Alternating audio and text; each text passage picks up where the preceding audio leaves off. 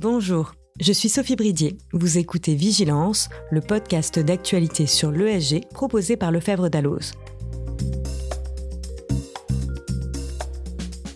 Alors avec moi aujourd'hui, Mathieu Barry, Leslie Brassac et Joséphine Bonardo, journalistes au sein de la rédaction.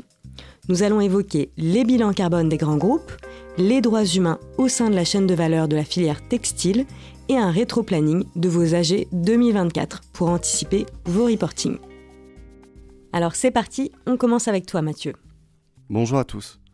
Sans surprise, les grandes entreprises devront mettre le turbo pour gagner la course au zen, zéro émission nette d'ici 2050. Selon une enquête publiée le 16 novembre par le cabinet de conseil international en stratégie BCG et l'entreprise CO2IA, seulement une minorité, 10%, des très grandes entreprises dans le monde connaîtraient avec précision leur empreinte carbone en 2023 soit, attention, plus 0 point de pourcentage par rapport à 2022, donc aucune progression. Et seule une minorité à nouveau, 14%, aurait réduit leurs émissions au cours des 5 dernières années. Si on reste sur cette tendance, on devra attendre 2100 pour faire mesurer à toutes les entreprises leur empreinte carbone de manière complète, déclare ainsi la PDG de CO2IA à nos confrères de France Inter. Alors pourquoi ces mauvais chiffres? Trois freins se dégagent assez nettement, Près des trois quarts des répondants évoquent des conditions macroéconomiques difficiles. De la même manière, ils concèdent des contraintes de capitaux. Et les deux tiers déplorent une technologie de réduction immature. S'ajoutent dans une moindre mesure des problèmes de priorisation et de recrutement. Si l'on doit dresser un constat alors, il n'y a aucun signe d'amélioration depuis 2022 Si, un signe de progression en particulier est à souligner. Celui de la prise en compte des émissions de gaz à effet de serre du niveau Scope 3, c'est-à-dire les émissions de la chaîne d'approvisionnement. Plus de la moitié des entreprises sondées déclarent couvrir partiellement le scope 3, 53%, ce qui n'était pas le cas précédemment. Elles sont par ailleurs plus nombreuses à définir des objectifs de réduction pour ce scope. Et pour le scope 1 et 2, où en est-on? Sont à noter une belle progression pour le scope 2, qui inclut les émissions indirectes liées aux consommations d'énergie, et une stagnation pour le scope 1 depuis 2021, scope 1, euh, total des émissions directes. Existe-t-il des différences géographiques? Oui, selon l'enquête, les entreprises sud-américaines et pacifico-asiatiques mènent la marche. Les sociétés américaines progressent, elles talonnent les européennes qui occupent la troisième place. Gageons que la CSRD propulse ces dernières sur la plus haute marge du podium à l'avenir. Merci beaucoup Mathieu. On passe à toi Leslie.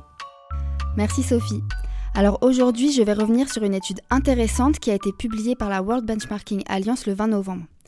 Concrètement, c'est un classement qui permet d'évaluer la performance d'une cinquantaine de multinationales du secteur textile en matière de respect des droits humains.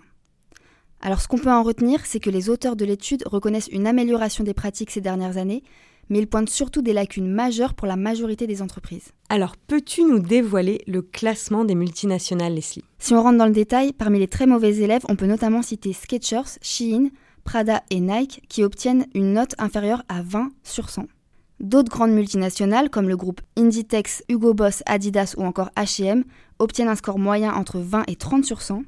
Et enfin, on peut tout de même saluer la performance honorable de Puma, qui est la seule entreprise à avoir décroché une note supérieure à 50 sur 100. D'accord, mais sur quels critères se base cette étude, Leslie? Elle est fondée sur plusieurs critères, notamment sur les engagements concrets des entreprises en matière de droits humains, les due diligence, c'est-à-dire leur capacité à identifier et gérer des risques sur ces sujets, mais aussi sur les niveaux de salaire des travailleurs des multinationales, sur leurs horaires de travail, tout comme sur l'existence des mécanismes de remédiation qui sont développés au sein des sociétés, autrement dit, des mécanismes qui visent à assurer une progression des entreprises sur ces sujets. Quelles sont alors les lacunes pointées du doigt par le rapport? Alors je vais vous donner quelques chiffres pour vous éclairer. Il y a plus de la moitié des entreprises qui ne sont toujours pas capables d'identifier l'ensemble de leurs fournisseurs directs et indirects, et seulement une entreprise sur trois prend des mesures pour que les travailleurs de sa chaîne d'approvisionnement gagnent un salaire décent.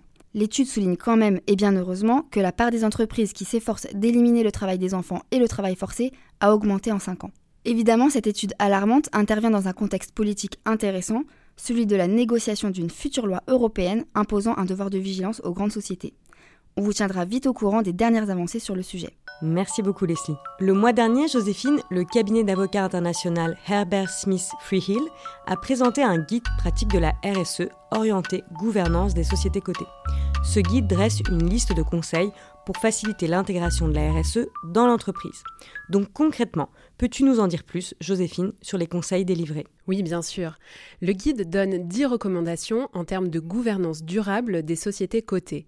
Les premiers conseils concernent, par exemple, le rôle et les missions du conseil d'administration. D'autres reviennent sur la mise en œuvre du reporting annuel. Et point intéressant également, le guide présente un rétro-planning des grandes étapes à suivre d'ici les assemblées générales ordinaires 2024. Alors sur le rôle et les missions du conseil d'administration, quels sont les bons conseils donnés? Que faut-il en retenir? Eh bien, le guide rappelle que le conseil d'administration dispose de plusieurs outils. On vous en a déjà parlé, mais on va les reprendre aujourd'hui ensemble. Déjà, les administrateurs doivent être compétents en matière de RSE, ce qui passe nécessairement par de la formation. Autre point, le guide invite à revoir la politique d'évaluation des membres du Conseil, à mettre en place un comité spécialisé sur les enjeux RSE et enfin à nommer un administrateur référent sur ces questions. En parallèle, il est primordial que le Conseil, lorsqu'il définit sa stratégie, prenne en compte les enjeux RSE, ce qui passe notamment par la réalisation d'un audit RSE de la société. Et sur le reporting annuel, quelles sont les recommandations? Bah, tout d'abord, c'est celle de se lancer. Même si la démarche peut être imparfaite, le guide rappelle que les sociétés doivent anticiper la production de leurs rapports. Ensuite, il recommande de définir une gouvernance du reporting. Elle passe par la nomination de personnes responsables et de processus pour faire remonter les informations qui permettront de dresser son rapport. Autre point fondamental, celui d'effectuer une analyse de l'écart entre ce qui est déjà publié, notamment dans le cadre de la DPEF, et ce qui devra être fait à terme. Autrement dit, il faut définir sa vision cible. Alors tu évoquais aussi tout à l'heure le calendrier des âges ordinaires de 2024. Que précise-t-il? Eh bien, il faut faire un petit saut dans le temps si on veut être dans les clous. Le guide a en effet anticipé la publication du reporting extra-financier de l'année 2024 durant le mois de juillet. Pour cela, dès février, le guide recommande alors d'arrêter les comptes annuels et d'établir son rapport de gestion. Rapport comprenant sa DPEF et son éventuel reporting taxonomie. La réunion du conseil d'administration doit aussi statuer sur le rapport sur le gouvernement d'entreprise. Et au mois de mars, il ne faudra pas oublier de publier son index égalité femmes-hommes. Puis, il faut prévoir une réunion en Assemblée générale qui statuera sur le rapport de gestion, celui sur le gouvernement d'entreprise et la politique de rémunération de la société.